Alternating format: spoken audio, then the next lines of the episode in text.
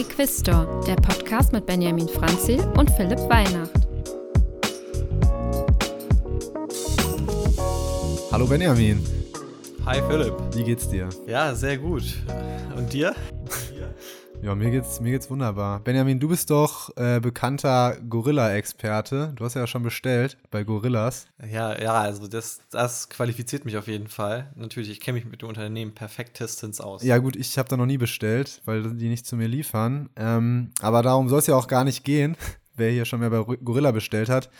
Gorilla wird wahrscheinlich jetzt äh, aufgekauft. Hast du das mitbekommen? Ja, da sind die wohl in Gesprächen mit dem türkischen Getir oder Getir was noch nicht so ganz verbreitet ist in Deutschland. Und die waren jetzt sogar schon dieses Jahr 12 Milliarden wert bei einer Investorenrunde. Und Gorillas hat irgendwie Probleme, dass sie keine Investoren mehr finden.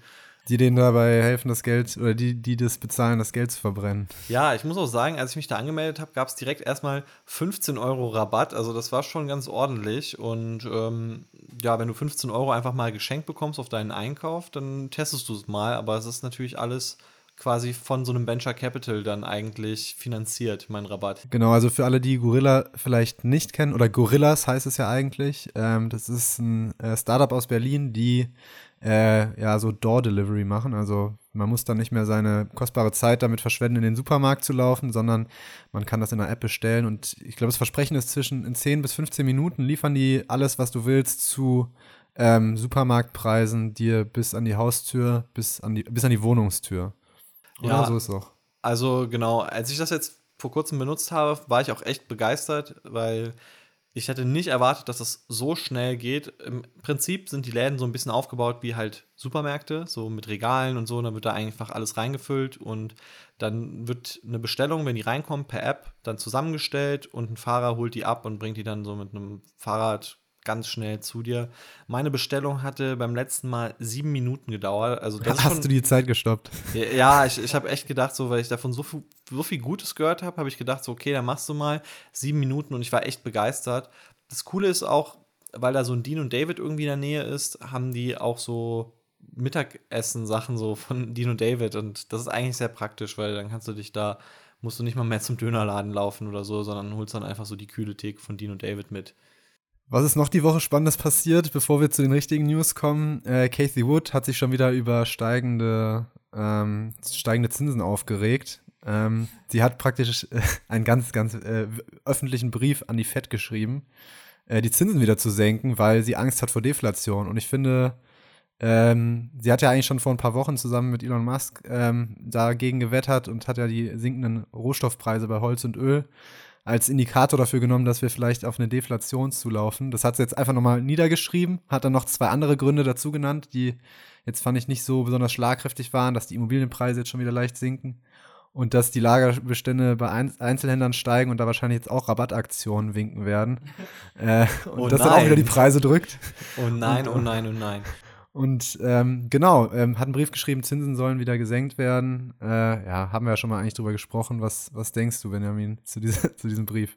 Stell dir vor, du wärst so ein Zentralbanker und würdest du auf Kathy Wood hören? Also wäre wär das so, wird das überhaupt ernst genommen? Weil ich glaube persönlich einfach, ja, sie hat einfach super den Interessenskonflikt. Ich meine, ihr Interesse ist ja eigentlich, Niedrige Zinsen bedeutet, dass Aktieninvestments sehr interessant sind, dass die Leute viel Geld haben und also sowieso und dann natürlich viel mehr in vielleicht ihren Fonds und ihre ganzen Fonds investiert wird. Und dann frage ich mich einfach so, warum hinterfragt das niemand? Aber ich glaube auch, sie wird nicht ernst genommen. Ich finde tatsächlich ihre Argumente auf eine gewisse Art und Weise ja schon schlüssig. Ich meine, die, wenn, wenn Rohstoffpreise sinken, die als sonst immer für einen äh, Indikator für Wachstum und für steigende Preise sorgen, äh, kann man ja schon irgendwo sagen, okay, wenn sinkende Preise sind auf jeden Fall kein, keine Inflation, sondern eher Deflation. Ich finde, sie betrachtet aber auch irgendwie nur so eine Ecke. News der Woche. Und zwar genau, es kamen ja die Inflationsdaten diese Woche rüber und da kam jetzt raus, dass die Inflation in den USA leicht gesunken ist, von 8,3% auf 8,2%. Das klingt jetzt erstmal nach, Inflation ist gesunken, aber das ist ja immer im Jahresvergleich, also im Vergleich zum letzten Monat aus 2021. Und eigentlich war auch 8,1 Prozent erwartet und eigentlich sind die Preise dadurch auch sogar im Monatsvergleich, also September gegen August, um 0,4 Prozent nochmal gestiegen. Diese Inflation ist aber nicht ganz so wichtig, sondern man guckt auch viel auf die sogenannte CPI, also auf die Kerninflation, die ist ohne Energiepreise und ohne die äh, Lebensmittel. Und das sind viele natürlich von diesen Rohstoffpreisen, über die die Kathy Wood spricht.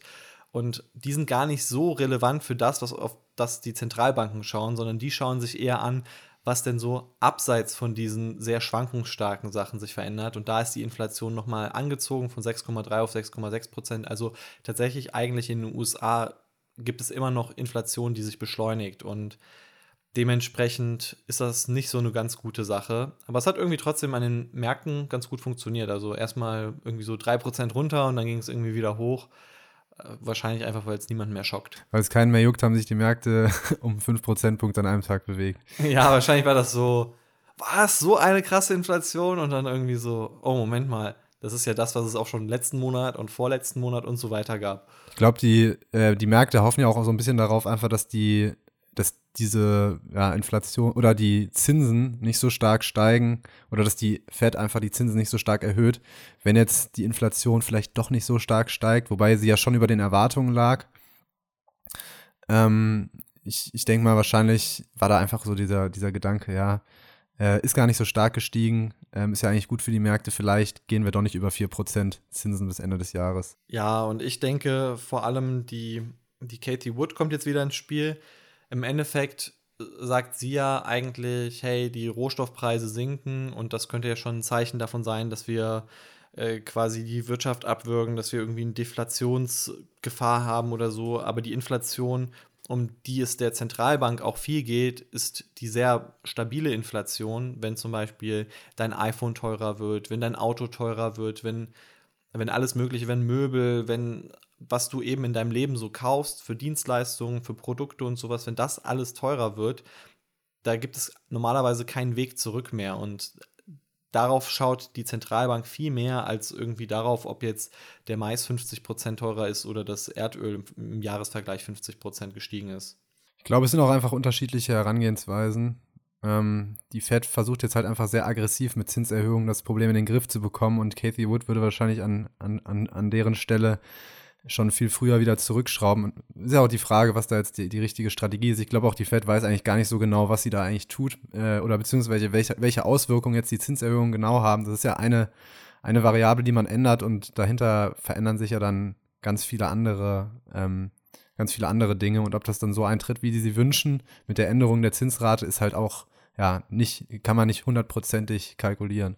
Ich glaube aber auch, das Ziel der FED ist tatsächlich einfach mal die Wirtschaft abzukühlen, weil es notwendig ist, um die Inflation runterzubringen. Einfach mal die ganzen Robin Hood-Trader aus den Aktien raustreiben. Ja, also tatsächlich sehr interessant. Eigentlich ist es so indirekt wirklich ein Ziel der FED, einfach die Märkte auch ein bisschen fallen zu lassen. Es soll quasi kein Anreiz sein, sein Geld jetzt in irgendwelchen Assets zu parken oder so.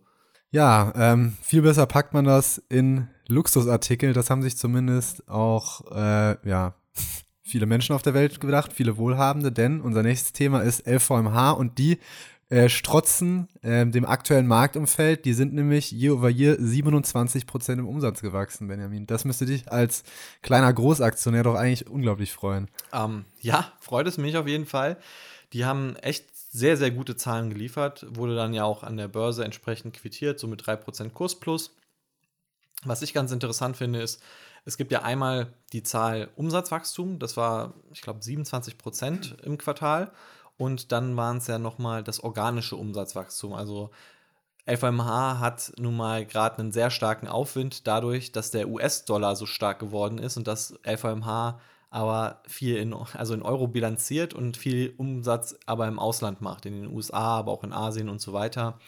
Und dementsprechend hat LVMH eigentlich mehr Umsatzwachstum gehabt, als sie eigentlich so auf der Produktbasis geschafft haben.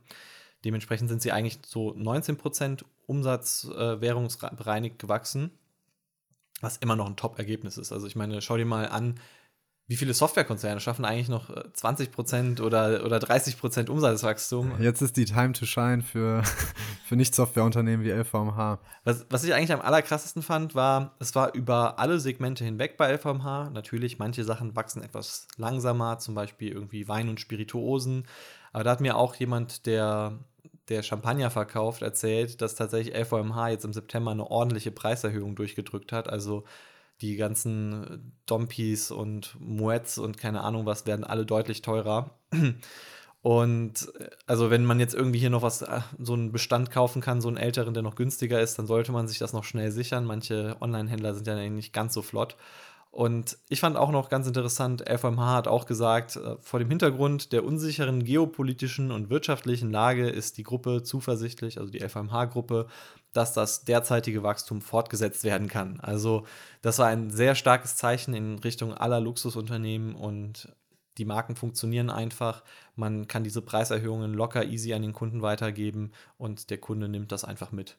Ja, spannend wird es natürlich dann jetzt, wenn sich mal wieder das Verhältnis zwischen Euro und Dollar in die andere Richtung bewegen sollte, weil das wird ja, also im Prinzip ist ja dieser, dieser Währungseffekt jetzt für LVMH auch ganz langfristig eigentlich, ähm, wird er sich auch wieder ausgleichen. Das heißt, das, was sie jetzt an Zusatzgewinn oder Umsätzen dadurch haben, wird auch irgendwann wieder fehlen, wenn, so, sollte es denn so sein, wenn der Euro mal wieder steigt. Deshalb finde ich auch dieses organische Wachstum einfach so wichtig, dass man darauf schaut. Die 19 Prozent zeigen, dass die Nachfrage einfach noch unglaublich stark und dahinter ist. Und ja, also ich bin sehr froh mit LVMH. Ich werde auch dann weiter zukaufen. Also wenn das Geld da ist und dementsprechend ich kann mich da nicht beschweren. Du trennst dich nicht von der Aktie. Nee, nee, auf keinen Fall. Sehr gut. Dann ähm, machen wir weiter mit einem Thema, wo du dich ja diese Woche sehr viel mit beschäftigt hast. Du hast ja auch äh, getwittert über unser ähm, Unternehmen, über das wir auch eine Analyse geschrieben haben, nämlich über Adidas und den amerikanischen Rapper Kanye West. Die arbeiten nämlich zusammen und sind momentan, äh, ja, äh, ja, die Zusammenarbeit ist kompliziert, würde ich sagen. Ähm, erzähl doch mal, was da so passiert ist. Ich glaube, du hast einen besseren Überblick, was da so der Beef zwischen Adidas und, und Yee ist. Genau, also der Yee, das ist der Kanye, der sich so ein bisschen manchmal umbenannt hat. Irgendwie, er hat sich auch mal Yeezus genannt. das äh, passt ja zu ihm. Ja, also Kanye West ist der reichste Musiker der Welt geworden und ich glaube, also ich finde, er ist so ein bisschen silent irgendwie. Man hat es gar nicht mitbekommen, dass er so reich geworden ist. Er ist ja auch reicher als seine Ex-Frau äh, Kim Kardashian. Wie viel Geld hat er denn? Er hat 2 Milliarden US-Dollar und äh, Kim K hat auf jeden Fall irgendwie so 1,7 oder sowas. Also die ist auch schon gut dabei. Die ist ja auch die erfolgreichste Influencerin der Welt und entsprechend hat ja auch irgendwie ihre eigene ja, Moment, die hat ja Kims auch irgendeine so eigene Modelinie und sowas. Also, das läuft auch bei Kim Kardashian, aber Kanye West hat einen sehr guten Deal mal an Land gezogen. Ursprünglich war er mal bei Nike, hat dort dann eigentlich so eine Yeezy-Kollektion gemacht und das ist alles nicht so gut ausgegangen mit Nike und dann hat er sich einfach an Adidas gehangen und die haben damals 2014, 15 rum dann seine ganzen ähm, Konditionen akzeptiert haben halt gesagt, okay, du kriegst 15% der Umsätze der Produkte, was extrem viel ist. Also zum Beispiel ein Michael Jordan bekommt 5% der Jordans Umsätze äh, und Kanye West eben 15%. Und das ging auch lange Zeit sehr gut und jetzt plötzlich ist aber das Problem, erstmal Kanye West ist eine sehr schwierige Persönlichkeit. Ähm, da kommen wir gleich mal dazu. Und zweitens, Adidas hat ein paar Designs von Kanye West, von den Yeezys, dieser wichtigen Kollektion, äh, die Kanye West mit Adidas zusammen so kreiert hat. hat. Die haben davon was geklaut, so ein bisschen so vom Design, haben das mal für ihre eigenen Schuhe benutzt, weil bei Adidas läuft es einfach nicht so gut. Und jetzt ist Kanye West richtig angepisst und sagt so, hey, ich möchte eigentlich raus aus dem Vertrag, ich äh, werde euch verklagen, werde mir halt auch meine 15% an allen anderen Schuhen, die quasi mein Design verwenden, sichern. Und ihr äh, könnt euch quasi in Zukunft dann mal umschauen, wenn ich gehe. Und das Krasse ist, Kanye West, also die Yeezys stehen für 1,7 Milliarden Euro der Umsätze. Ähm, das sind 8%. Nicht so viel. Und was denkst du, für wie viel EBIT? Ähm, ich, ich weiß es nicht genau, ich weiß aber, die haben EBIT, äh, eine EBIT-Marge von irgendwie 30 Prozent. Also die Yeezys, genau. Ja, genau. Und Adidas selbst hat aber nur eine EBIT-Marge von unter 10 Prozent. Also, also die, es wird deutlich gehoben durch die Yeezys. Und die Yeezys stehen so für circa ein Viertel des EBITs. Und das bedeutet einfach jetzt, je nachdem, wie das mit Adidas und Ye äh, mit Yeezys ausgeht, wird es bedeuten, dass Adidas deutlich an Gewinn verliert. Und ja, Adidas ist jetzt innerhalb eines Monats um 20% gefallen. Also es sieht nicht gut aus. Aber jetzt ja nicht nur wegen dem Clinch mit Kanye West, bei denen läuft es ja auch schon mit Kaspar Rohrstedt nicht so richtig gut. Ähm, also ich, ich, weiß auch noch gar nicht, ob die Investoren eigentlich so genau wissen oder auf dem Schirm haben, was das für eine Bedrohung ist mit den, mit den Schuhen. Also beziehungsweise was, wie, wie wichtig das auch einfach für die Gewinne ist. Ähm, weil ich sehe da schon eine tatsächlich große Gefahr, dass wenn äh, der Kanye West da wirklich keinen Bock hat, sich da verarschen zu lassen oder beziehungsweise wenn er halt eine eindeutige Partei ergriffen. Ähm, naja, also ähm, ich, ich spreche jetzt mal so aus seiner Sicht. Ähm, wenn er sich da nicht aus seiner Sicht verarschen lassen will, dann wird er wahrscheinlich rechtlich dagegen vorgehen. Und er hat ja das Geld, also es ist jetzt nicht so, als würde eine Privatperson, also eine normale Privatperson gegen den Konzern klagen. Er hat ja durchaus die Mittel, im Prinzip als, als Unternehmen aufzutreten, sozusagen, das gegen einen anderen Konzern klagt. Und da fallen ja dann oft auch Milliardenstrafen, die dann bezahlt werden. Er könnte müssen. sich quasi mit seinem Cash sogar, glaube ich, zum, zum zweitgrößten Adidas-Aktionär einkaufen. Also ja, aber das jetzt noch machen will, wenn er das Unternehmen nicht so cool findet, glaube ich ehrlich gesagt nicht. Aber das, das wäre auch ein richtiger, richtiger Business-Move, wenn er irgendwie, also er bekommt wohl so nächstes Jahr ungefähr so 500 Millionen US-Dollar an Lizenzgebühren und Adidas möchte ihn sogar für eine Milliarde rauskaufen. Also ähm, sein Vertrag geht eben noch bis 2026 und da wird noch einiges an Cash an ihn fließen. Kann man ja so ungefähr rechnen, wenn es jetzt 500 Millionen US-Dollar sind. Die Yeezys laufen auch sehr gut. Wird es wahrscheinlich noch mal, ja, bestimmt 2 Milliarden oder so erhalten. Und ja, wenn, wenn er dann 4 Milliarden US-Dollar hat und Adidas zur heutigen Bewertung, äh, da könnte er sich schon locker mal so ein dickes Nugget von Adidas sichern und dann einfach mal Druck auf Adidas ausüben. Ich glaube tatsächlich eher, dass er sich da irgendwie rauskaufen lässt. Ähm, oder dass Adidas vielleicht da wirklich sich auf diesen Rechtsstreit einlässt, die Designs weiterverwendet und ähm, da eine sehr aggressive Schiene fährt. Wobei, ich würde auch mal vielleicht abwarten, wenn der neue CEO reinkommt, könnte er das ja auch nutzen, um da vielleicht die Wogen nochmal zu glätten und zu sagen, hey, ich mache jetzt alles besser, äh, äh, Mr. West, bleiben Sie doch. Das glaube ich aber ehrlich gesagt nicht mehr. Also ich glaube, ich weiß jetzt nicht, Kanye West ist eben sehr unberechenbar. Man sagt auch, dass er ähm, manisch-depressiv ist, also dass er wirklich auch psychisch Probleme hat und dadurch nicht einzuschätzen ist, aber grundsätzlich er, er ist nun mal eine umstrittene Persönlichkeit. Er war jetzt vor kurzem, hat er ein White Lives Matter T-Shirt getragen. Äh, also sprich, er ist auch vom Gedankengut her sehr rechts und schadet damit eigentlich Adidas als Konzern. Ähm, er hat auch ja, einfach schon verschiedene Äußerungen gemacht, dass Schwarze selbst schuld quasi sind oder, oder sich freiwillig äh, noch zu sehr diesem Sklaverei-Gedanken hingeben und sowas irgendwie und, und quasi Weiße noch dafür beschimpfen, dass sie mal versklavt waren, also dass sie damit nicht abschließen können. Obwohl er, er ist ja selbst schwarz und eigentlich die Black Community in den USA ist auch sehr stark und steht eigentlich sehr geschlossen da und er ist irgendwie da so ein Ausreißer. Das Problem ist, seine Designs wurden geklaut und dafür will er auf jeden Fall Geld zurückhaben. Ähm, Adidas gleichzeitig sieht eben den eigenen Ruf geschädigt und das Interessante ist aber, die Marke Yeezy gehört Kanye West, die gehört nicht Adidas. Das heißt, wenn Adidas und Kanye West sich trennen, dann macht er einfach nochmal was Neues unter der Marke Yeezy und kann das vermarkten. Und er hat auch eine Webseite, die heißt Yeezy Supply, die auch ihm gehört. Und Adidas steht dann da mit Schuhen, die aussehen wie halt die Yeezys, aber dürfen sie nicht mehr Yeezys nennen. Und das waren immer Limited-Kollektionen. Also das war ja auch der Anreiz an diesen Schuhen, sich die zu besorgen, dass sie limitiert sind. Und es wäre also es wird wahrscheinlich nicht gut ausgehen, wenn Adidas anfängt, halt limitierte Produkte nochmal nachzuproduzieren. Das, ich sehe da eigentlich sehr schwarz für Adidas. Dann bleiben wir mal gespannt, wie es weitergeht ähm, mit den beiden. Da kommt mit Sicherheit in den nächsten Wochen noch einiges auf uns zu. Aber lass mal nicht die ganze Zeit über, ähm, über solchen Klatsch reden. Wir haben ja noch andere Themen auf der Agenda. Unter anderem äh, Meta. Meta hat äh, letzte Woche die Meta Connect gehalten. Das war so eine Messe, in der sie ähm, ihre aktuellen, ihren aktuellen Stand zu dem ganzen Metaverse und was sie da so aufbauen wollen und was sie damit eigentlich tun wollen, vorgestellt haben. Und ich muss sagen, ich fand es eigentlich ziemlich enttäuschend. Also fandest du jetzt nicht dieses Meta Quest Pro Brillen Gadget-Ding für 1500 US-Dollar ist ein richtiger Deal. Ja, also äh, das Ding ist halt, ähm, also ich bin selbst nicht in Meta investiert. Ich finde die Idee äh, des Metaverse schon ganz cool.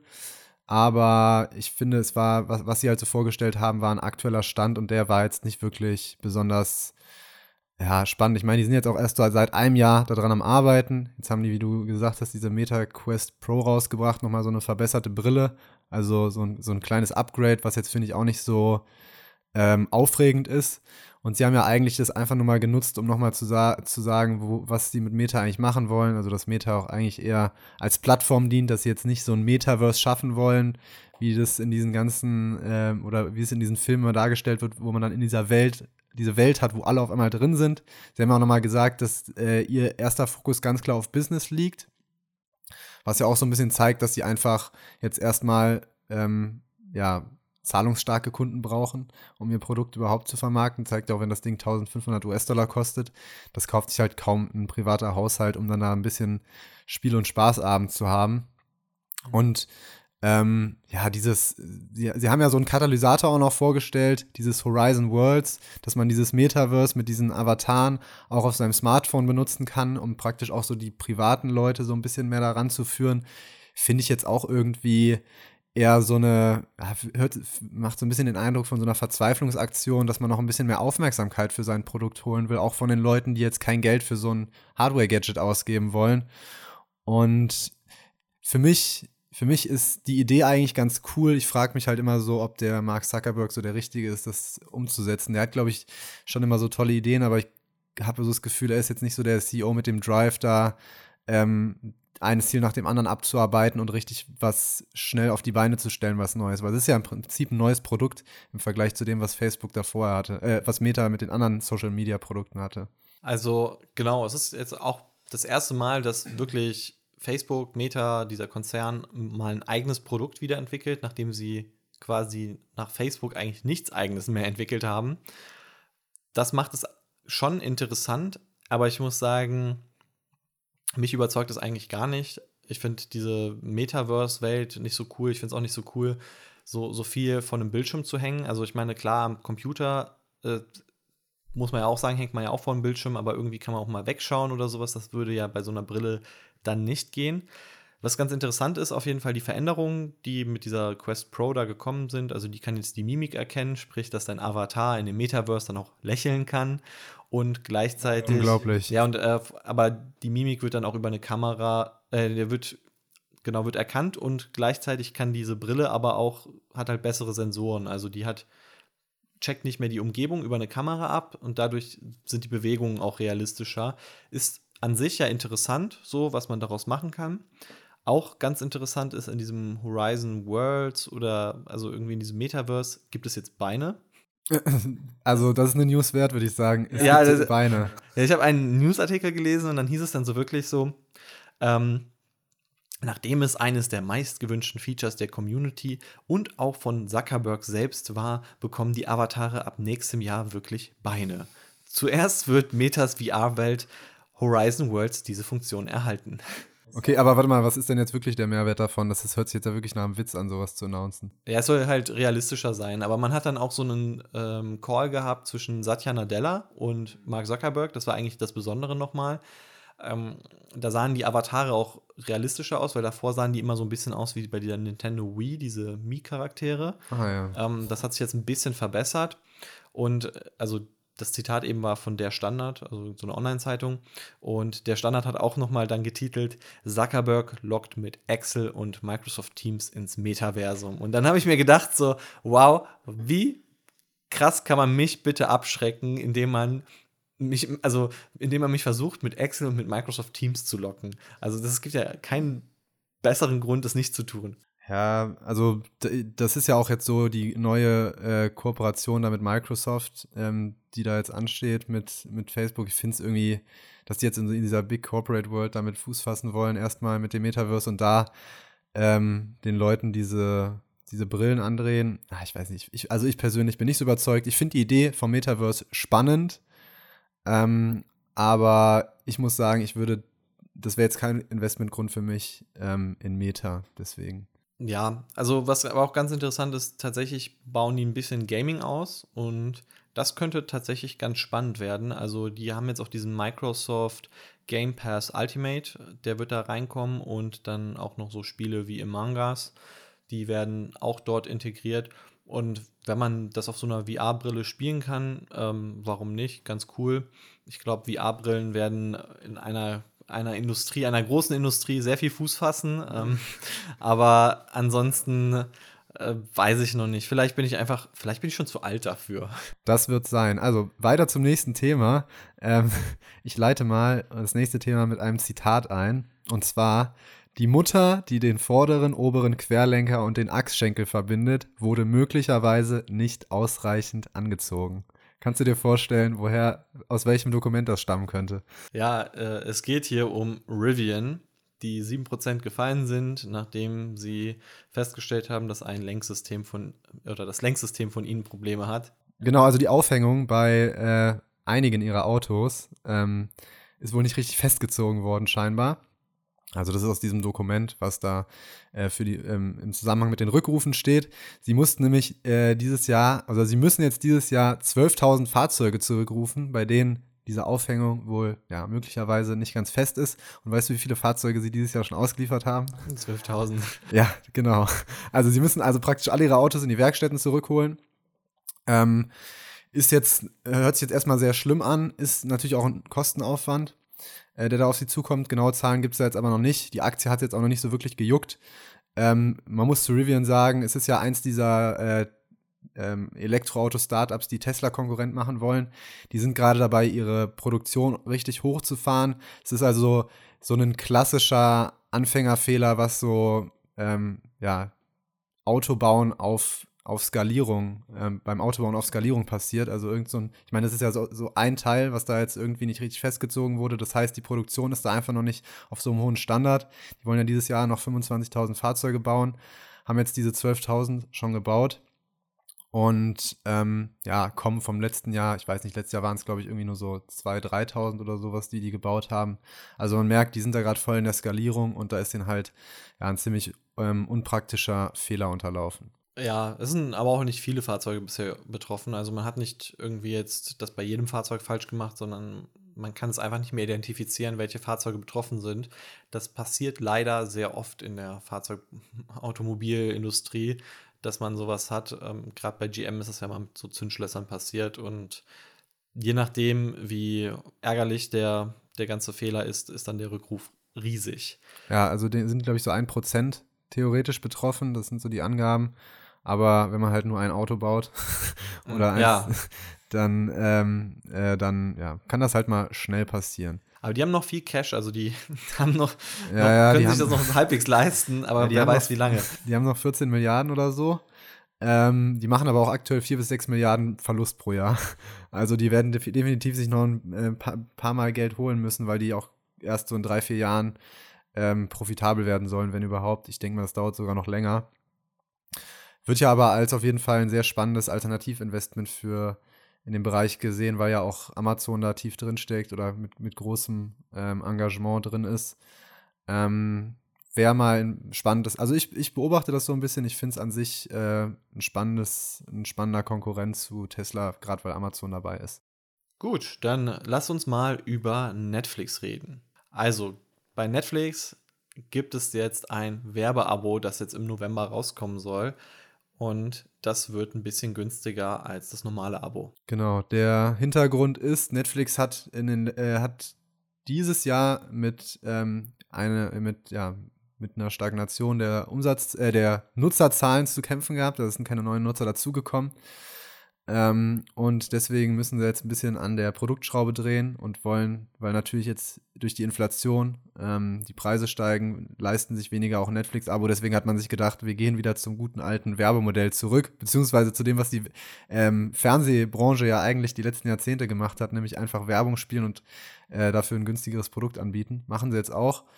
Ähm, hattest du schon gesagt, 4,99 in Euro, äh, 4,99 Euro in Deutschland, 6,99 in den USA äh, sind irgendwie 20, 30 Prozent weniger, glaube ich, zum normalen Abo. Und jetzt ist natürlich die spannende Frage, ähm, Wie wird sich das auswirken auf das Nutzerwachstum und wie wird sich das vor allem auch auf das Umsatz und ähm, auf die Umsätze und die Gewinne von Netflix auswirken? Also ich gebe mal meine Prediction. Ich denke, äh, diese Abo-Variante gibt es nur für das Basis-Abo. Das bedeutet also, dieses, es gibt bei Netflix aktuell drei Abo-Stufen, so Basis, dann gibt es so ein Zweier-Abo und ein Vierer-Abo. Und das Basis-Abo kann man nur alleine nutzen. Und das hat auch eine schlechte Bildqualität. Die wird jetzt ein bisschen hochgestuft. Und ja, dann gibt es halt die Basisvariante in zwei Versionen. Also sprich, es wird kein Familienabo mit Werbung geben. Ich denke eben, dass ein paar Leute auf dieses Basisabo mit Werbung runterschrauben werden. Also Netflix wird sich ein bisschen selbst kannibalisieren. Ich denke aber auch, dass es dafür sorgen könnte, dass vielleicht die ein oder andere Person dann doch auf ein Netflix-Abo umsteigt.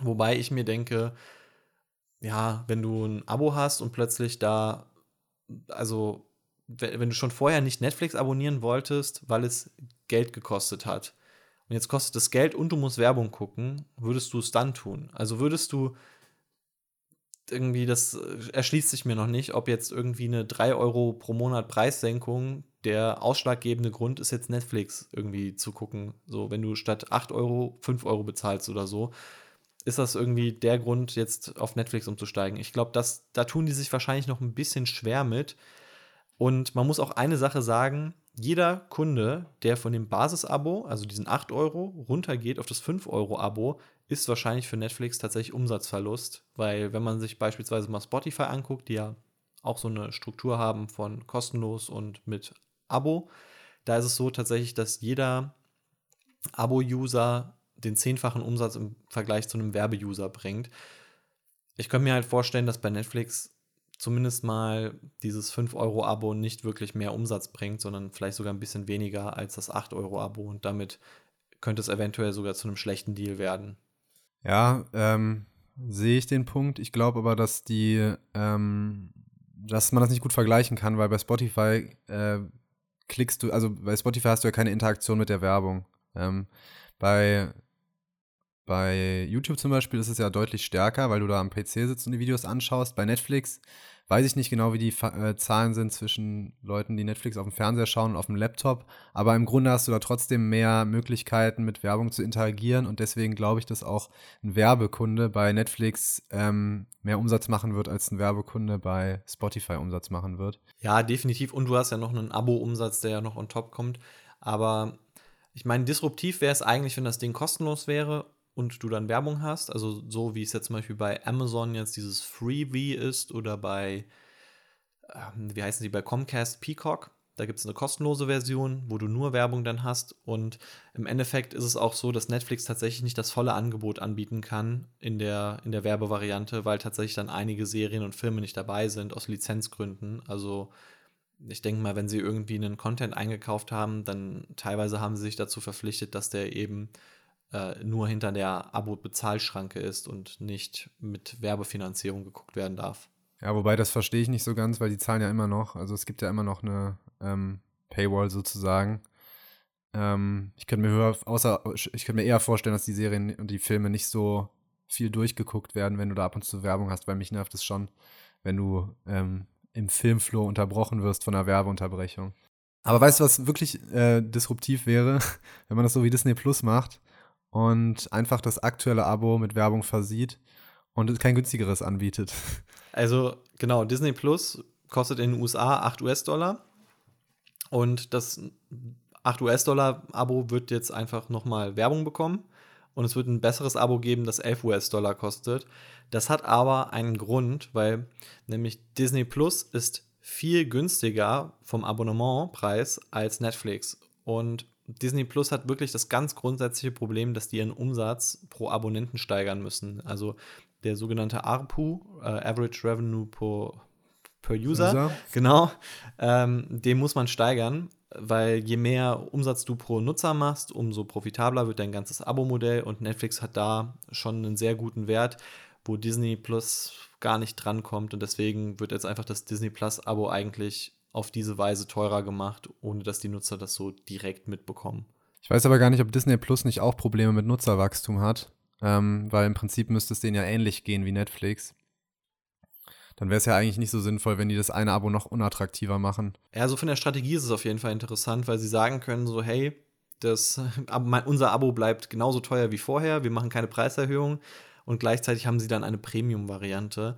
Und eigentlich im Endeffekt geht es ja langfristig darum, dass man die Leute eigentlich in das Premium-Abo reinbekommt. Ich kann mir auch sehr gut vorstellen, dass du bei dem Netflix 5-Euro-Abo äh, dann viel Werbung bekommen wirst, dass du Netflix für, für 8 Euro dann buchen sollst. Ja, das kann ich mir auch vorstellen. Thema der Woche. Dann starten wir jetzt durch mit unserem Thema der Woche oder unseren Themen der Wochen. Und Benjamin und ich haben uns diese Woche überlegt, dass wir uns gegenseitig zwei Aktien pitchen werden, die gar nicht mal so, ja, was heißt beliebt sind. Also ich glaube, ähm, die Aktie, die ich vorstelle, ist schon relativ bekannt und beliebt. Bei deine nicht so. Meine ist dafür ziemlich stark gefallen. Ja, meine ist auch sehr stark gefallen. Also, okay, ja, dann sind wir ja da schon mal auf einer Linie. Äh, ich würde sagen, ich überlasse dir ähm, den Vortritt. Du darfst gerne anfangen. Was für eine Aktie hast du diese Woche mitgebracht, Benjamin? Also, meine Aktie das ist die Shop-Apotheke, beziehungsweise grundsätzlich auch andere Versandapotheken. Und ich habe mir jetzt die Shop-Apotheke konkret ausgewählt, weil sie einfach ein größeres Unternehmen in dem Bereich ist ähm, und auch für deutsche Investoren besser zugänglich. Shop-Apotheke ist ein so deutsch-niederländisches Unternehmen, also konkret eigentlich aus den Niederlanden, aber hat dann Standorte in Deutschland. Und das ist ein Unternehmen, das sehr dynamisch gewachsen ist. Also gerade so bis in die Corona-Zeit hinein, ich denke, wir haben das alle mal mitbekommen, dass man immer mehr im Internet so in der Apotheke bestellt, immer mehr irgendwie seine Medikamente dort bestellt. Und das alles kam eigentlich aus der Zeit von 2004, als nämlich das OTC-Arzneimittelgesetz auf den Markt kam und das im Prinzip besagte, dass man so eine Online-Apotheke erst betreiben darf. Und OTC, das steht für Over the Counter, also das sind nicht verschreibungspflichtige Medikamente. Also beispielsweise dein Ibuprofen, dein Aspirin, dein Hustensaft, deine Ohrentropfen und so weiter. Also alles, was jetzt nicht irgendwie wirklich eine starke Wirkung hat. Und damit ist man dann in den letzten Jahren deutlich gewachsen, also auch während der Corona-Zeit. So aktuell macht die Shop-Apotheke so ungefähr 1,1 Milliarden Euro Umsatz. Und jetzt noch, hat noch so ungefähr so 10 bis 20 Prozent Wachstum ähm, nach Corona. Vom EBIT her ist sie knapp unprofitabel, also hat so 4 bis 5 Prozent negative Marge. Und da ist eigentlich auch quasi so das Problem. Also die Shop-Apotheke ist relativ gut finanziert, also die ist quasi schuldenfrei, aber das Problem ist, sie blutet aktuell EBIT. Also sie verliert einfach Geld und ist zwar vom Cash noch ganz gut aufgestellt, aber es ist aktuell so ein Spiel gegen die Zeit. Ich habe mit einer Bekannten geredet, die auch in der Branche arbeitet, bei einem anderen Unternehmen als Shop-Apotheke. Und die hat mir auch erklärt, wie das Ganze funktioniert. Also dieses ganze Over-the-Counter-Geschäft, also diese nicht verschreibungspflichtigen Medikamente, die sind eigentlich nicht wirklich so interessant weil da hast du geringe Margen. Es ist halt ein einfaches E-Commerce-Business, das du nicht machen möchtest, weil da gibt es viel Wettbewerb. Es ist, man kauft das halt ab und zu mal so, wenn man das braucht und dann war es das. Und wo du eigentlich hin möchtest, sind die verschreibungspflichtigen Medikamente. Wenn man nämlich da groß wird, dann wird das ganze Geschäft profitabel. Und aktuell kann man aber noch nicht auf die verschreibungspflichtigen Medikamente setzen, sondern muss auf dieses OTC-Zeug setzen. Und das bedeutet, man muss aktuell in dieser schwierigen Phase für viele Unternehmen das profitabel machen. Und OTC bedeutet, man hat kleine Warenkörbe, also die Leute bestellen nicht so viel. Gleichzeitig hat man eben unregelmäßige Käufe, weil die Leute werden ja auch nicht dauernd krank oder kaufen das auf regelmäßiger Basis. Und wenn man jetzt akut irgendwie krank ist, ich weiß nicht, wie es bei dir geht, Philipp, wenn ich Husten, Schnupfen habe oder so, dann will ich es auch eigentlich meistens direkt haben und dann gehe ich dann doch lieber in die Apotheke vielleicht. Ja, das ist bei mir tatsächlich auch so. Ich habe bisher, glaube ich, ein, zwei Mal was bei so Online-Apotheken bestellt. Ich weiß auch jetzt gar nicht mehr bei welcher. Ähm, das ist nämlich, finde ich, auch so ein bisschen ein Problem, weil im Prinzip ist es ja auch jetzt keine Einzigartigkeit, eine Online-Apotheke zu sein. Kann ja eigentlich jeder machen. Genau. Ähm, aber ich finde, ich finde, es ist immer dann praktisch, wenn du weißt, du brauchst jetzt irgendwas, aber du brauchst es nicht direkt und es ist im Internet dann doch, finde ich, oft günstiger, als wenn du in die Apotheke gehst. Das habe ich zumindest den Eindruck gehabt. Aber ja, wenn du krank bist, ich, ich glaube auch, ich, ich, ich finde es ich find's eigentlich auch spannender als Modell, wenn du regelmäßig Medikamente brauchst, aber das sind dann halt eher die verschreibungspflichtigen. Deswegen, ähm, ich, Moment, ich bin da noch ein bisschen skeptisch, weil, finde ich, so der Gamble da einfach ist, ist man, dass es diese verschreibungspflichtigen Medikamente braucht. Und so, und da kommen wir auch ein bisschen jetzt dazu. Also, es ist jetzt nicht ganz so attraktiv mit diesen OTC-Medikamenten. Aktuell im Prinzip, was man macht, ist, man, man baut jetzt eigene Marken, also Eigenmarken so ein bisschen auf ähm, man setzt auf, äh, auf Nahrungsergänzungsmittel, also irgendwie das, wo man mit ein bisschen mehr Marge macht, als mit vielleicht irgendwie den Bayer-Produkten, wo man da halt sehr geringe Handelsmargen nur hat. Und worauf man eigentlich die ganze Zeit spielt, ist, dass irgendwann das sogenannte E-Rezept deutschlandweit ausgerollt wird. Und das hat tatsächlich im, am 1. September angefangen. Also die erste Stufe des E-Rezepts hat angefangen. Das ist ein digitaler, also ein digitales Rezept. Wenn man jetzt beim Arzt war, dann kriegt man einen Zettel mit einem QR-Code, den kann man dann scannen mit seinem Smartphone und dann kann man das eigentlich alles im Internet direkt bestellen, das Medikament, das man braucht. Alles auf Datenschutz getrimmt und so weiter. Vielleicht liegt da auch so ein bisschen das Problem, warum das so lange gedauert hat, dass man da so ein bisschen die Digitalisierung verpennt hat. Und Jetzt kommt das ganz Interessante. Verschreibungspflichtige Medikamente sind in Deutschland ein siebenmal größerer Markt als nicht verschreibungspflichtige Medikamente. Es ist der, der Markt, der wächst, während die Verschreibung, nicht verschreibungspflichtigen Medikamente, also diese OTC-Sachen, stagnieren. Und ja, man merkt ja auch bei den sogenannten RX-Medikamenten, also das steht für verschreibungspflichtig, dass das Krankheiten sind, die meistens chronisch sind. Also sprich, dass die ein Abo-Modell eigentlich sind. Also Diabetes, Morbus Crohn, Herzprobleme, Krebs, Blutdruck. So, das sind Sachen, die hat man eigentlich, irgendwann bekommt man die und dann hat man die eigentlich dauerhaft. Und dementsprechend, wenn man so ein E-Rezept einmal eingereicht hat, ist man ein Dauerkunde und es gibt fest definierte Margen, die attraktiv sind, weil ich meine, die, alle Apotheken in Deutschland halten sich ja nur wegen diesen verschreibungspflichtigen Sachen.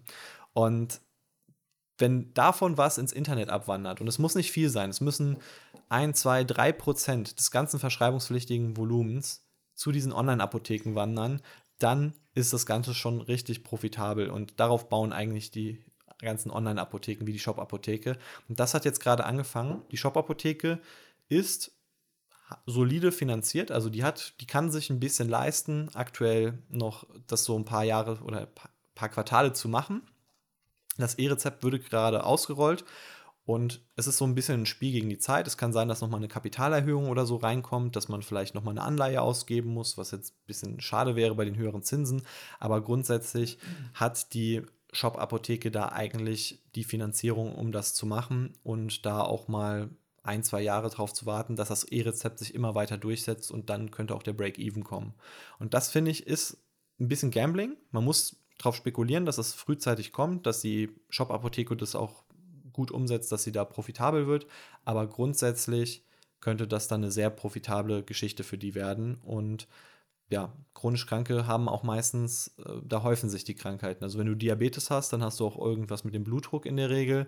Sprich, dann äh, ein E-Rezept kann sehr profitabel werden. Also ähm, zwei Sachen. Ich finde es persönlich immer ein bisschen schwierig, wenn man äh, also für mich so aus moralischer Sicht, wenn ich jetzt ähm, in so was in so ein Unternehmen investiere, die chronische Medika äh, Medikamente für chronisch Kranke herstellen, weil das für mich als Investor so als Abo-Modell anzusehen ist, finde ich immer ein bisschen geschmacklos. Aber ähm, ja, das stimmt. Äh, Verstehe ich schon. Der Mechanismus funktioniert ja auch, ist ja ganz klar. Die brauchen ja ihre Medikamente ihr Leben lang in der Regel. Ähm, ich finde es tatsächlich spannend, vor allem weil der Markt ja dann anscheinend wirklich deutlich größer ist, ist als das, was sie jetzt überhaupt gerade zur Verfügung haben, umzusetzen. Im Prinzip ist es ja so, dass wenn du es jetzt mal auf 10, 20, 30 Jahre betrachtest, wird das auf jeden Fall ein Geschäftsmodell sein, was funktionieren wird. Und es steckt ja gerade im Prinzip einfach am Anfang, weil dieses E-Rezept noch nicht da ist. Ich habe aber auch so ein bisschen das Problem, in Deutschland auf Digitalisierung zu setzen, ist, glaube ich, immer so eine etwas riskante Wette. Ähm, ich meine, jetzt ist das, das E-Rezept startet jetzt, so wie ich das verstanden habe. Ähm, aber dass die ganze Infrastruktur dahinter auch so richtig funktioniert, puh, da wäre ich, da ich vorsichtig. Aber ich könnte mir vorstellen, dass das eine Aktie ist, die man doch mal näher sich anschauen könnte und vielleicht sogar so eine, wenn das äh, aus anderen Perspektiven auch noch als Investment in Frage kommt, vielleicht sich sogar mal eine kleine Position reinlegt, so als kleine Wette auf dieses ganze Thema. Ähm, siehst du denn da noch irgendwie einen anderen Konkurrenten, in den man vielleicht, ähm, der da vielleicht spannender sein könnte oder ähnlich spannend, den man, in, in den man auch investiert? Also theoretisch gibt es auch noch Zurose, das ist aus der Schweiz und denen gehört Doc Morris. Ähm, ich weiß nicht, meine Familie zum Beispiel ist ganz großer Doc Morris-Fan. Die bestellen sehr viel dort. Also da kann man grundsätzlich auch hingehen und da investieren, aber es ist ein Schweizer Unternehmen. Das bedeutet einfach, der Kapitalmarkt ist nicht ganz so leicht zugänglich für uns deutsche Investoren. Ähm, Shop Apotheke ist aber eigentlich dasselbe Geschäftsmodell in Grün. Man muss nur eine Sache darauf so ein bisschen beachten. Also zur Rose hatte jetzt vor kurzem eine Kapitalerhöhung und dementsprechend konnten sie sich da nochmal refinanzieren. Das ist jetzt bei Shop Apotheke nicht in Planung. Wäre bei Shop Apotheke wahrscheinlich auch nicht ganz so gut, weil die einfach jetzt so seit ihrem Peak um über 80 Prozent gefallen sind und damit jetzt Kapitalerhöhungen nicht mehr so viel Geld einbringen. Okay, äh, hast du selbst die Aktie? Äh, nein, habe ich nicht. Äh, ich muss sagen, ich bin erst so vor ein paar Monaten durch diese Bekannte auf den Investment Case gekommen und ich dachte mir aber so, es ist schon natürlich, also man hätte auch vor ein paar Monaten investieren können, als ich dann mit der Bekannten drüber gesprochen habe und dann hätte man nochmal sehr viel Geld verloren. Es ist aber, glaube ich, so, wenn es kommt, dann wird es ein deutlicher Anstieg sein und man muss es eben so ein bisschen evaluieren. Lohnt sich das? Wie, wie profitabel wird das sein? Ich glaube, ich würde dann nochmal mit der sprechen, würde dann auf sie zukommen und mal gucken, wie, wie hoch denn die Margen sind in diesem ganzen RX-Bereich. Aber ich könnte mir tatsächlich vorstellen, oder vielleicht sagt sie mir auch von ihrem Arbeitgeber, wie es da, äh, was da die Planung ist. Und dann könnte ich mir tatsächlich vorstellen, dass die Shop-Apotheke ein ganz guter Investment-Case wird. Gut, können wir vielleicht mal eine, so eine Analyse zu machen? wäre auch vielleicht mal ein spannendes Analyseformat, ähm, weil das ja nicht so der deine deine typische dein typisches Investment ist, sage ich Überhaupt mal. nicht. So, äh, dann würde ich sagen, ähm, ja, spannende Aktie, danke dafür. dann machen wir jetzt äh, weiter mit meiner Aktie, ähm, die ich äh, dabei habe. Und zwar ist es ähm, Shopify. Shopify ähm, sagt, also es ist nicht Spotify, es ist Shopify, nicht verwechseln, wird äh, manchmal auch verwechselt irgendwie, habe ich das Gefühl, ähm, weil der Name sehr ähnlich ist. Shopify ist ein kanadisches Unternehmen und stellt im Prinzip ähm, ja die Infrastruktur für Online-Shop-Systeme zur Verfügung. Das heißt, wenn du jetzt, äh, Benjamin, ähm, weiß nicht, nicht verschreibungspflichtige Medikamente im Internet verkaufen willst, kannst du zu Shopify gehen. Ähm, mit ein paar Klicks hast du da deinen eigenen Online-Shop aufgebaut und das Bestechende an dem ganzen System ist, dass Shopify so ja, als die einzige ähm, All-in-One-Lösung im Markt angesehen wird. Es ist, wenn man es mal ganz einfach äh, äh, runterbrechen will, so ein bisschen wie so dieses ja, so das Apple unter den Shop-Systemen. Super einfach, tolles Design, ähm, toll durchdachte ähm, Mechaniken, die da ähm, bei der Erstellung, wie das funktioniert. Also ähm, ich hatte da mal eine Analyse zugeschrieben und hatte auch mit ein paar Menschen drüber geredet, die ähm, für andere Leute Shops machen und Shops aufbauen. Und die haben gesagt, Shopify ist eigentlich so das, die Lösung, die du haben willst, wenn du keinen keinen Stress haben willst bei der Aufsetzung wenn du es möglichst einfach haben willst, einfach zu skalieren, einen Shop, der viel, ähm, der nicht, ja, der, der sicher ist, wo die Kunden keine Probleme haben, ihre Daten zu verlieren und ähm, wo du dann am Ende auch sicher sein kannst, dass der immer online ist. Äh, ich glaube, Shopify ist so das Ding, wenn du heute noch mal einen Shop aufbaust, was du wählen würdest dann. Genau, es ist, es ist so die intuitivste Lösung. Ähm, vielleicht ein paar Kennzahlen zum Unternehmen, damit da auch äh, jeder ungefähr weiß, worum es geht. Shopify kam von letztem Jahr von einer Bewertung von 200 Milliarden US-Dollar bei einem Umsatz von 4,6 Milliarden US-Dollar. Also schönes äh, Kursumsatzverhältnis. Hoppla. Ähm, ist mittlerweile um über 80 Prozent gefallen und bei 30 Milliarden Marktkapitalisierung liegt ganz einfach daran, dass ähm, ja, Shopify ein Wachstumsunternehmen ist. Die sind ähm, in den letzten Jahren so zwischen 5, 50 und 80 Prozent im Umsatz gewachsen. Letztes Jahr nur noch so 30 Prozent, 35 Prozent. Ähm, und ist halt ganz klar damit korreliert, wie sich die, wie sich die Wirtschaft entwickelt, weil halt einfach auf Shopify, bei Shopify zählt es einfach, wie viele Umsätze im Internet gemacht werden mit dem Verkauf von Waren. Denn das Geschäftsmodell funktioniert so, du hast einen grundsätzlichen Beitrag, den du als ähm, als Nehmer dieser Dienstleistung zahlst. Also es gibt da so verschiedene Preisstufen, so Basis, Pro und dann je nachdem Enterprise, je nachdem, wie groß du deinen Shop machst. Und da zahlst du eine Grundgebühr und drückst aber auch noch was von dem Umsatz ab, den du äh, mit deinem Shop machst. Das ist natürlich für Shopify ein unheimlich tolles Geschäft, weil ähm, sie haben nicht nur einmal diese, diese Abogebühr, die sie grundsätzlich für den Shop bekommen, sondern sie verdienen auch noch an jedem Euro mit, den der Shopbetreiber umsetzt. Und ähm, das kann man dazu vielleicht auch noch gerade sagen. Das Schöne ist dabei natürlich auch, dass sie ein Interesse daran haben, dass ihre Kunden erfolgreich werden, denn je mehr die verdienen, desto mehr verdient auch Shopify am Ende. Ähm, so viel also zu dem, zu dem grundsätzlichen System. Was an sich, finde ich, einfach spannend an diesem gesamten Markt ist, da ist jetzt nicht nur Shopify drin, da gibt es zum Beispiel auch noch sowas wie WooCommerce, Magento, ähm, die ähnliche Lösungen anbieten, die aber, finde ich, gar nicht mal auf allen Ebenen so vergleichbar sind. Ähm, das Spannende ist aber einfach, dass ja, wie wir alle wissen, wir immer mehr im Internet kaufen. Der gesamte äh, Online-Umsatz weltweit beträgt oder betrug 2021 5 Billionen US-Dollar, also 5000 Milliarden US-Dollar und wächst ähm, wahrscheinlich in den nächsten Jahren mit um die 10 Prozent, vielleicht was weniger. Ähm, je nachdem, wie sich das jetzt mit der Welt weltweiten Wirtschaft entwickelt, ist also ein Markt, an dem man riesig, also ein riesiger Kuchen praktisch, wo man sich als ähm, Dienstleister für diese Infrastruktur von Shops ähm, schon mit einem kleinen Stück ziemlich viel abschneiden kann.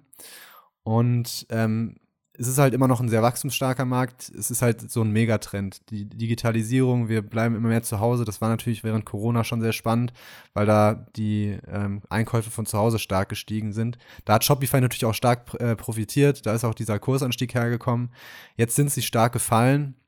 Aber meiner Meinung nach haben sie langfristig immer noch eine tolle Zukunft vor sich. Denn auch wenn sich jetzt gerade das Wirtschaftsklima etwas abkühlt und auch die ganzen Aktienkurse wieder auf den Boden der Tatsachen kommen, ähm, ja, wird sich aus meiner Sicht langfristig an dieser, an diesen Wachstumschancen und an der Wachstumsperspektive von Shopify nichts ändern. Ganz im Gegenteil, es wird genauso weitergehen, denke ich. Und ähm, deswegen ist für mich Shopify aktuell ein spannendes Investment. Ich hab, bin selber nicht investiert, ich spiele aber immer mit dem Gedanken, ich habe schon vor einem Jahr damit gespielt, als sie noch bei 200 Milliarden waren. habe es Gott sei Dank nicht gemacht. Ähm, aber jetzt ähm, finde ich, ist da eigentlich ein ganz interessanter Zeitpunkt, wenn man an so, an so ein Produkt glaubt und wenn man das Unternehmen ähm, gut findet, da vielleicht einzusteigen. Also ich finde Shopify auch sehr interessant. Ich muss persönlich sagen, ich finde diese Take Rate, also das, was sie vom Umsatz sich als Kuchen so so abschneiden, ist persönlich ein bisschen klein. Also ich glaube tatsächlich, dass sie was, was sie irgendwann machen werden. Sie werden versuchen, so lange Shops zu skalieren, bis sie wirklich so eine kritische Masse erreichen, bis sie merken, okay, wir akquirieren nicht mehr so viele Shops. Und ich glaube, der Wechsel ist auch nicht so einfach, wenn du mal einmal bei Shopify drin bist. Und dann irgendwann werden sie die Gebühren erhöhen. Und ich glaube, ich glaube, die Gebühr ist einfach noch zu niedrig für, also als Shopify-Shop-Besitzer ist es quasi eigentlich noch zu günstig, das zu, zu benutzen, wahrscheinlich. Und da denke ich, ist ein Hebel, den Shopify ja, noch nutzen muss. Und andererseits wollen die ja jetzt sehr in den Logistikbereich rein. Also ich habe da gesehen, äh, sie haben ja eine Milliarde, glaube ich, in Flexport investiert, also in, in so ein Unternehmen, das halt so ein Startup im Logistikbereich. Dann haben sie sich auch noch sowas auch so im Lagerbereich eingekauft, so Logistikdienstleistungen. Also die wollen, früher war, würde ich sagen, war Shopify eher so ein Gegner von eBay, und ich würde sagen, heute werden sie mehr so ein, oder von, von WooCommerce, also so, dass du deinen eigenen Shop hast. Und ich würde sagen, heute werden sie mehr, wollen sie mehr diesen Amazon-Kuchen abhaben. Ich muss aber sagen, bei Shopify, was ich gut finde an Shopify ist, wenn du halt ein Unternehmen hast und deinen eigenen Shop hast, da kannst du ja schon viel profitabler mitarbeiten, als wenn du einen Amazon-Shop hast. Andererseits hat Amazon natürlich das bessere Ökosystem für den Kunden. Also es ist einfacher bei Amazon zu bestellen, du kriegst deine Produkte aktuell schneller und so. Da hat Shopify aus Kundensicht einen Nachteil. Also sprich als Kunde willst du eigentlich bei, bei Amazon eher vielleicht sein und als Händler willst du eher bei Shopify noch deinen parallel deinen Shop haben und die Kunden darauf leiten. Grundsätzlich aber durch diesen Interessenskonflikt würde ich sagen, also weil die Gebühren auch niedriger sind bei Shopify, wird es wahrscheinlich immer einen Platz geben für Shopify, denke ich. Ähm, also was die Gebühren angeht, die sie sich abnehmen, die sind äh, tatsächlich noch relativ gering. Ich meine, es sind so 0,25 Prozent vom Umsatz, äh, den der ähm, Shopbetreiber macht. Das hängt aber auch von dem Abo ab, was man hat. Ich glaube, bei den günstigeren ist es noch mehr und bei den teureren wird es dann weniger, äh, wenn du in Enterprise-Richtung gehst. Ich denke, bei denen wird das immer so dieses, ähm, diese, die wollen halt ein bestimmtes Wachstum erreichen und ich denke, die werden das immer so ein bisschen variieren, ähm, je nachdem, wie viel können die jetzt mit mehr Nutzern wachsen und wie viel können die durch Erhöhung der Gebühren äh, wachsen. Ich denke mal, die werden die Gebühren nur an die Grenze erhöhen, wo auch noch das Nutzerwachstum hoch genug ist weil sonst ähm, ähm, werden die sich ja irgendwann selbst da praktisch die Luft abschneiden. Also, was ich auf jeden Fall interessant finde bei Shopify, es ist ja wirklich die Lösung, die wächst im Markt. Also, wenn man sich auch andere Shop-Systeme ansieht, die eher stagnieren, WooCommerce zum Beispiel, oder ich weiß jetzt nicht, Magento wächst auch gar nicht im selben Ausmaß wie Shopify. Und Shopify ist schon sehr weit adaptiert. Ich glaube, auch bei sehr großen Webseiten ist Shopify das deutlich beliebtere System mittlerweile im Vergleich zu WooCommerce. Ja, ich finde es auch tatsächlich gar nicht so sehr vergleichbar, weil Shopify ist wirklich so eine. Für mich ist zum Beispiel ein ähm, Konkurrent von Shopify eher Amazon, wie du gesagt hast, oder auch Etsy, weil du da auch diesen ähm, als Kunde dieses Gefühl hast oder du hast als, als Kunde diese Erfahrung, dass du da hingehst und du hast immer in, in, innerhalb von kürzester Zeit einen Shop erstellt, der ja mal mehr, mal weniger individuell ist. Also bei Shopify natürlich äh, ziemlich individuell. Du hast da irgendwie tausende von äh, Themes, die du aussuchen kannst. Bei Etsy ein bisschen weniger individuell. Aber das ist im Prinzip, wenn du jetzt jemandem äh, sagen würdest, hey, mach doch deinen Shop, mach dich selbstständig, mach deinen Shop auf, würdest du ja auch sagen, hm, du kannst zum Beispiel zu Amazon gehen, du, zu Etsy oder du machst mit Shopify dir einen Shop. Aber du würdest jetzt nicht sagen, geh doch zu WooCommerce oder geh doch zu Magento.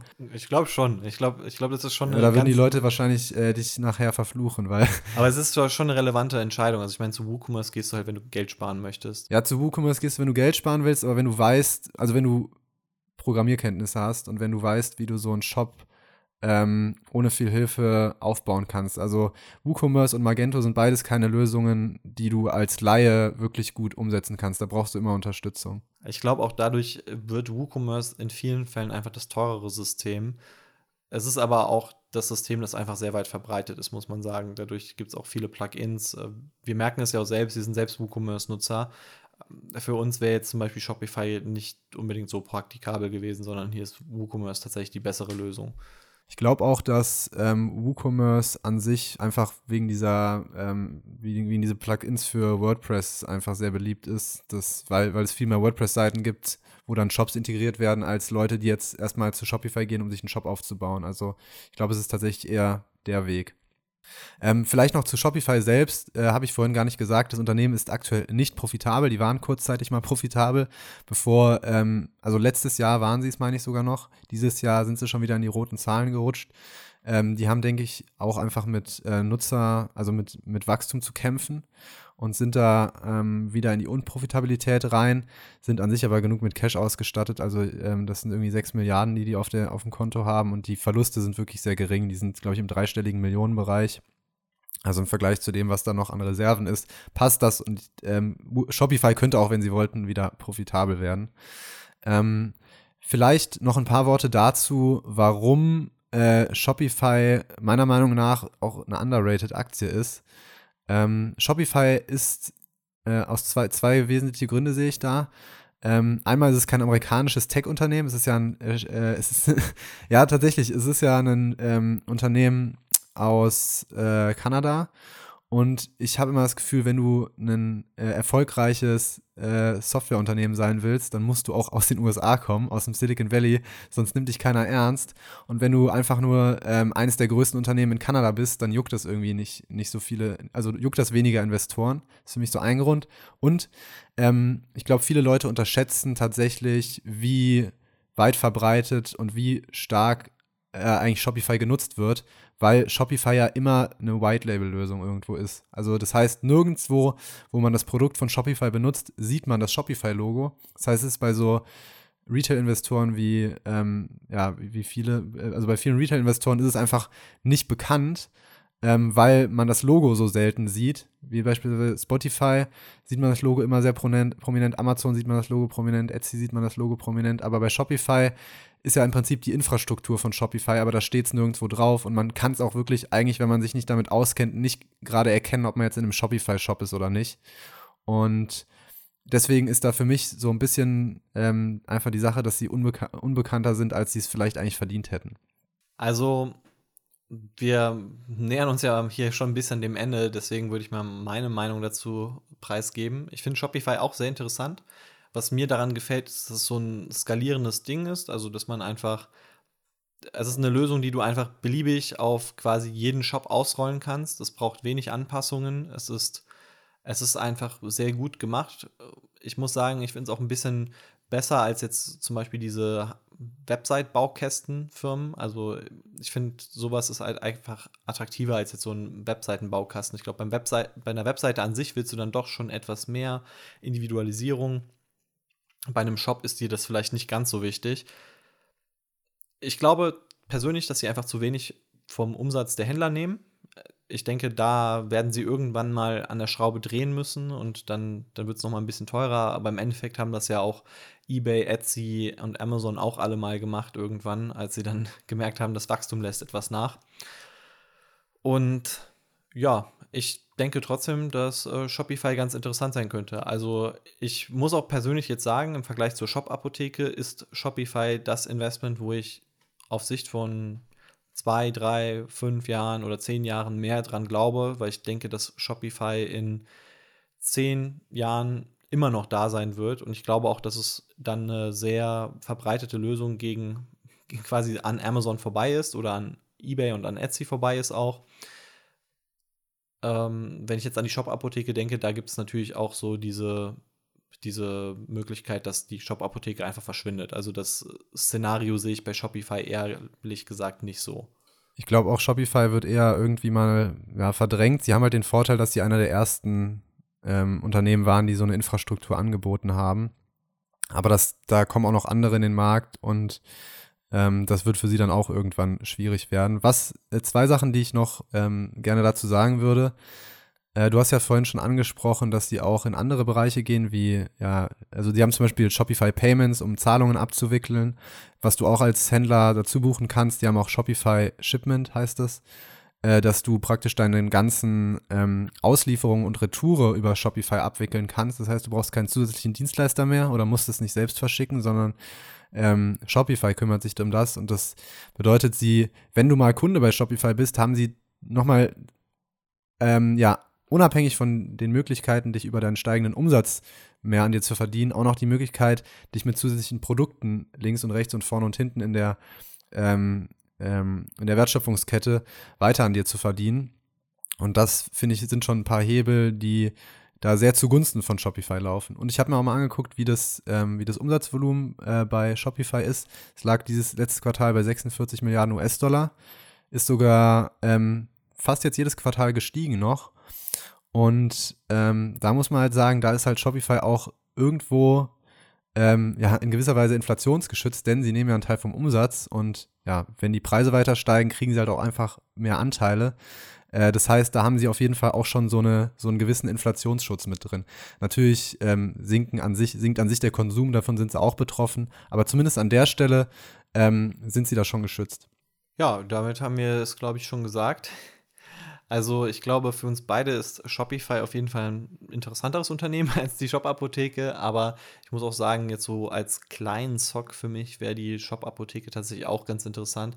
Es wäre dann aber auch mal wieder irgendwas, wo ich mich echt auf einen Turnaround einlasse. Will ich eigentlich nicht mehr so oft machen, weil ich damit bisher meistens nicht so gute Erfahrungen gemacht habe. Wobei ich aber auch schon einmal mit der CVS, also auch eine Apotheke, da eigentlich ganz erfolgreich war. Also äh, der ist zumindest gut aufgegangen. Und das war's mit dem Podcast. Noch eine wichtige Sache, ähm, das findest du auch in der Folgenbeschreibung, ist unser Disclaimer. Also wir machen ja keine Anlageberatung, sondern wir geben Meinungen und Ideen zum Besten. Wir können leider nicht für deine Verluste, aber auch gleichzeitig nicht für deine Gewinne haften, die hier entstehen, nachdem du den Podcast gehört hast und irgendwas gehandelt hast. Du solltest dir vorher immer eigene Gedanken machen. Und von den genannten Unternehmen in dem ganzen Podcast bin ich persönlich in LVMH investiert und Philipp, du auch, oder? Ich bin auch in LVMH investiert. Ja, das war's und wir freuen uns dann schon auf die nächste Woche. Ja, eine Sache noch, auf die Gefallen, dass jetzt schon auch viele abgeschaltet haben. Äh, sagt uns, schreibt uns doch mal gerne auf irgendeiner Plattform, auf der ihr uns folgt, ähm, was für Aktien wir vielleicht noch hier in der Form mal besprechen sollten, die vielleicht unterm Radar sind oder stark gefallen sind oder was weiß ich. Dann berücksichtigen wir das natürlich gerne. Genau, dann bis zum nächsten Mal. Ciao.